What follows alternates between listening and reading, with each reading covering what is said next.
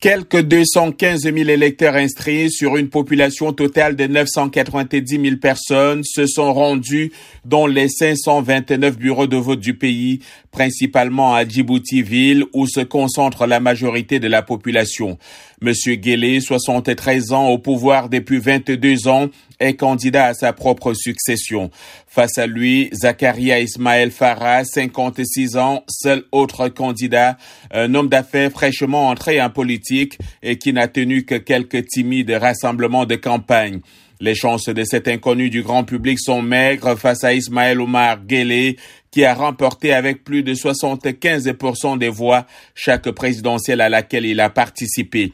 Ce scrutin s'est dessiné à moins comme un dernier tour de piste pour M. Guélé, qui aura, lors de la prochaine élection en 2026, dépassé la limite d'âge de 75 ans imposée par la Constitution.